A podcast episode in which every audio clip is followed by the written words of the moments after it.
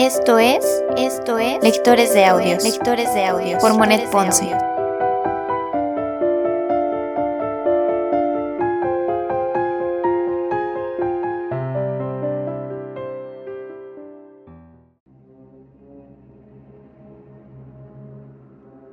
Segunda temporada. Segunda temporada. Frankenstein. De Mary Shelley.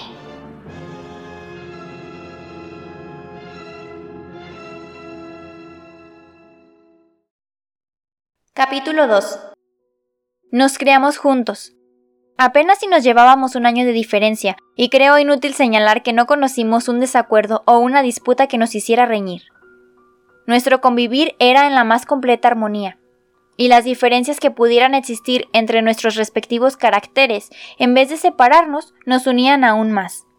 Elizabeth tenía un temperamento más tranquilo e introvertido que el mío, sin embargo, a pesar de mi vehemencia, yo era más capaz de concentrarme y mi ansia de conocimiento sobrepasaba en intensidad a la suya. Amaba las inspiradas creaciones de los poetas y se asombraba y maravillaba ante los impresionantes paisajes suizos que rodeaban nuestra casa. Todo le causaba sorpresa y la deleitaba. Las sublimes formas de las montañas, el cambio de las estaciones, el estruendo de las tempestades y la placidez de los campos, el silencio del invierno y la vida turbulenta de nuestros veranos alpinos. Mientras que mi compañera contemplaba tranquilamente los aspectos maravillosos de las cosas, yo preferí, en cambio, el placer de investigar y descubrir sus causas. El mundo era para mí un gran secreto que aspiraba a conocer. La curiosidad, la más tenaz investigación de las leyes ocultas de la naturaleza y la alegría que me embargaba al serme reveladas, fueron para mí las primeras sensaciones que puedo recordar. Al nacer su segundo hijo, yo tenía siete años, y mis padres renunciaron por completo a su vida de viajes y se instalaron en su país natal.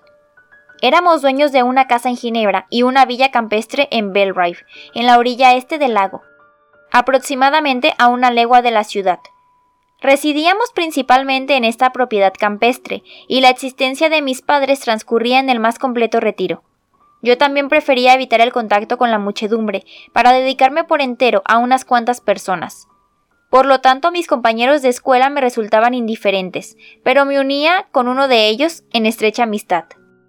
Henry Clerval, hijo de un comerciante de Ginebra, era un muchacho excepcionalmente dotado y dueño de una imaginación desbordante. Amaba el peligro, tenía una gran iniciativa y practicaba la lucha. Le fascinaban las novelas de capa y espada y le gustaba componer romances heroicos. Llegó a escribir narraciones de encantamientos y aventuras caballerescas, y trató de hacernos representar algunas obras cuyos personajes estaban sacados de los héroes de Roncesvalles, de los caballeros de la tabla redonda, del rey Arturo y de los cruzados que vertieron su sangre combatiendo por la liberación del Santo Sepulcro en manos de los infieles. Ningún ser humano habría podido disfrutar de una niñez más feliz que la mía. Mis padres eran todo bondad e indulgencia, y nosotros entendíamos que, lejos de ser unos tiranos que nos sometieran a sus caprichos, resultaban los dadores de tantas y tantas alegrías que disfrutábamos. Cuando miro a otras familias, me doy cuenta de lo afortunada que fue mi infancia y una inmensa gratitud se une a mi amor filial. Mi carácter algunas veces era violento y mis pasiones vehementes pero gracias a ciertas características de mi espíritu, aquellos arrebatos, en vez de orientarme hacia fines vanos, se encauzaban en el deseo de aprender todo cuanto me fuera posible. Confieso que ni el conocimiento de las lenguas extranjeras, ni el aprendizaje de las leyes, ni cualquier forma de política tenían el menor atractivo para mí. Eran los secretos del cielo y de la tierra los que ansiaba descubrir, ya fuera la sustancia externa de las cosas, el lado oculto de la naturaleza o el misterio que tiene el alma humana. Mis investigaciones siempre tendían hacia la metafísica o en su más alto significado hacia los secretos físicos del mundo. Clerval durante esta época se interesaba, por decirlo así, en las relaciones morales de las cosas. El disfrute de la vida, las hazañas de los héroes y las acciones de los hombres eran su tema predilecto. Soñaba convertirse algún día en uno de aquellos hombres cuyos nombres son recordados por la historia como atrevidos y osados benefactores de la humanidad. La dulce alma de Elizabeth brillaba en nuestro hogar como una llama sagrada, en el interior de un santuario.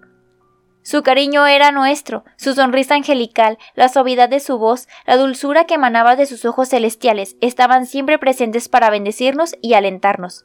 Era la encarnación viva del amor. me hubiera podido amargar por mis estudios o me hubiera encolerizado muchas veces a causa de lo inquieto de mi carácter, si ella no hubiese estado allí para brindarme algo de su dulzura. ¿Y Clerval? El propio Clerval no hubiera podido ser tan perfectamente humano, tan generoso, tan lleno de bondad y de ternura, en medio de su pasión por las aventuras, si ella no le hubiese transmitido el verdadero significado del bien para que pudiera alcanzar la meta de sus sueños caballerescos. Siento un gran placer al recordar estas imágenes de mi infancia antes de que la adversidad corrompiera mi espíritu y cambiara mis brillantes visiones de ser útil a la humanidad en sombríos y lóbregos pensamientos personales. Además, al evocar el cuadro de mi niñez, consigno también el de los acontecimientos que gradualmente me conducirían hasta el relato de mis aflicciones. Pues, al querer explicar el origen de la pasión que regiría mi destino, la veo brotar como un arroyuelo que nace en las montañas, de fuentes recónditas y casi olvidadas, para engrosar hasta ser el torrente impetuoso que en su curso se habrá de llevar todas mis esperanzas y alegrías. Se forjó mi destino en la filosofía natural, por eso es necesario que te relate los hechos que determinaron mi predilección por esta disciplina. Tenía 13 años cuando realicé una excursión con mi familia a un balneario termal próximo a Tonon, y debido a las inclemencias del tiempo que nos obligó a permanecer encerrados todo el día, fue que encontré por casualidad en la posada un volumen de las obras de Cornelius Agripa. Lo abrí con apatía, pero las teorías que allí se narraban cambiaron pronto ese estado de ánimo en entusiasmo. Supe con seguridad que una luz nueva venía a iluminar mi cerebro y lleno de alegría por mi descubrimiento, corrí a comunicárselo a mi padre, que mirando distraídamente el título dijo Ah, Cornelius Agripa. Mi querido Víctor, no pierdas el tiempo en eso, son puras tonterías. Si mi padre, en lugar de hacer esa observación, se hubiera tomado la molestia de explicarme que los principios de Agripa carecían de valor y de que existía una concepción moderna y científica de la ciencia, cuyas posibilidades eran infinitamente superiores a las de las antiguas teorías, porque estas últimas eran sólo quiméricas, mientras que la primera era real y positiva, entonces, con seguridad, yo me hubiese dado por satisfecho y perdido todo interés por Agripa. Tal vez hubiera llenado mi imaginación siempre despierta, retomando con entusiasmo mis estudios anteriores, e incluso es posible que mis ideas posteriores jamás hubiesen tomado aquella dirección que me llevó a la ruina. Pero la rápida ojeada y falta de interés con que mi padre contempló el volumen me convenció absolutamente de que ignoraba su contenido, y continué, por lo tanto, leyendo el libro con la misma avidez que al principio. Cuando regresé a casa, mi primera acción fue conseguir todas las obras de Cornelius Agripa, y después las de Paracelso y Alberto el Grande. Leí y estudié con entusiasmo las extrañas fantasías de estos escritores que eran, a mis ojos, verdaderos tesoros, que excepto yo, poca gente conocía. He dicho ya que siempre estaba poseído por el fervoroso anhelo de penetrar los secretos de la naturaleza. A pesar de las intensas investigaciones y los maravillosos descubrimientos realizados por los filósofos modernos, mis estudios sobre estos temas siempre me habrían decepcionado y dejado insatisfecho.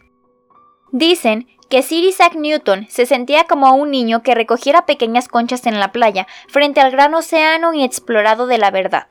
Y aquellos de sus sucesores que se habían dedicado a estudiar las diversas ramas de la filosofía natural y que yo había leído, aparecían ante mis ojos como principiantes empeñados en una tarea semejante. El campesino inculto contempla los elementos que le rodean y se familiariza con su utilidad práctica y el más sabio de los filósofos apenas si sabe un poco más. Ha descubierto en parte un asomo de la naturaleza, pero su estructura inmortal es todavía para él motivo de asombro y misterio. Podrá estudiar, disecar, analizar y poner nombres, pero es incapaz de deducir una sola de las causas finales. Desconoce por completo las causas en su estado secundario y terciario. Contemplé las barreras y los obstáculos que parecían impedir que los seres humanos penetrasen en los secretos de la naturaleza y, en mi ignorancia, me desesperé antes de tiempo. Pero allí había libros y había hombres que antes que yo habían logrado entrar y conocer los secretos de la naturaleza, y cuya sabiduría era mucho mayor que la mía. Di crédito a todo lo que afirmaban y me convertí en su discípulo. Esto puede parecer extraño que sucediera en pleno siglo XVIII. Pero, si bien seguía mi educación normal en las escuelas de Ginebra, por otra parte, era autodidacta en este aspecto. Mi padre no era un hombre de ciencia y tuve que satisfacer mi ansia de conocimientos andando a ciegas. Bajo la tutela de mis nuevos maestros que había elegido, me puse a buscar, lleno de entusiasmo, la piedra filosofal y el elixir de la vida. pero pronto todo mi interés se centró en este último. La riqueza no era, a mi entender, más que una meta secundaria. Pero qué gloria acompañaría mi descubrimiento si conseguía desterrar la enfermedad del organismo humano y hacer del hombre un ser invulnerable a todo menos a la muerte violenta. Además, contemplaba también otras posibilidades el provocar la aparición de fantasmas y duendes, ya que era algo que mis autores favoritos tachaban de fácilmente realizable, y que yo, con todas mis fuerzas, deseaba conseguir. Como es natural, mis encantamientos resultaban infructuosos y no tenían efecto alguno, pero yo atribuía aquellos fracasos más a errores debidos en mi inexperiencia y equivocaciones que a la falta de veracidad en las teorías de mis instructores. Así fue que por un tiempo estuve entregado a los sistemas alquimistas, mezclando como un no iniciado multitud de teorías contradictorias, errando desesperadamente en un auténtico pantano de conocimientos disparatados, impulsado por una imaginación desbocada y un razonamiento infantil, hasta que cierto incidente vino a dar un nuevo curso a mis ideas. Tenía entonces quince años cuando encontrándonos en la casa de Belrive una noche presenciamos una terrible y violenta tempestad.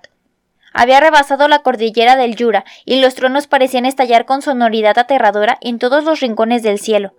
Mientras duró la tormenta me quedé absorto contemplando su fuerza imponente, y, estando en el dintel de la puerta, vi, de pronto, como un torrente de fuego alcanzaba a una vieja encina que se erguía a unos veinte metros de la casa.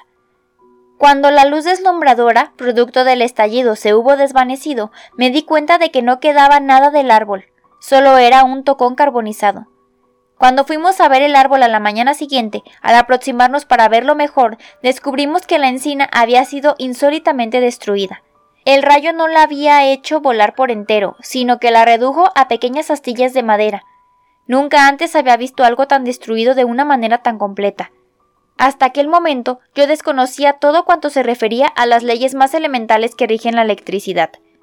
Quiso el destino que un hombre, con grandes estudios en filosofía natural, se hallara aquel día con nosotros, y excitado por la catástrofe, comenzara la exposición de una teoría que había desarrollado a propósito, sobre la electricidad y el galvanismo, teoría que resultó, para mí, a la vez nueva y sorprendente.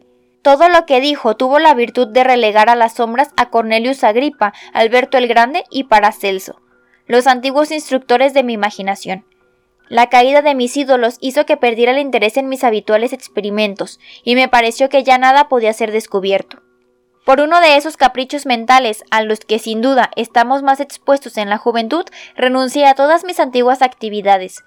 Consideraba que la filosofía natural y cuanto la rodeaba no era más que una creación deforme, un aborto, y pensé que aquella pretendida ciencia jamás podría transponer el auténtico conocimiento, y movido por aquel estado de ánimo me entregué a las matemáticas y las ramas de la ciencia que se relacionaban con ella, pues era evidente que aquellas materias estaban basadas en cimientos seguros y eran por lo tanto dignas de consideración. De esa extraña manera es la naturaleza de nuestras almas, y demuestra hasta qué punto estamos ligados por vínculos tenues a la prosperidad o la ruina. Cuando miro hacia atrás, Creo descubrir, en el cambio, casi milagroso, que experimentaron mi inclinación y voluntad, la sugestión de mi ángel guardián, como el postrer esfuerzo hecho por mi instinto de conservación para alejar la tormenta que se divisaba ya en las estrellas, dispuesta a desencadenarse sobre mí. Después del abandono de mis estudios anteriores, siguió un sosiego, una calma espiritual, que me libró de los tormentos que acompañaban mis investigaciones. Así fue como aprendí a asociar la idea del infortunio con la continuación de mis experimentos, y la de felicidad con mi renuncia a ellos. Fue un vigoroso esfuerzo del espíritu del bien, pero resultó ineficaz.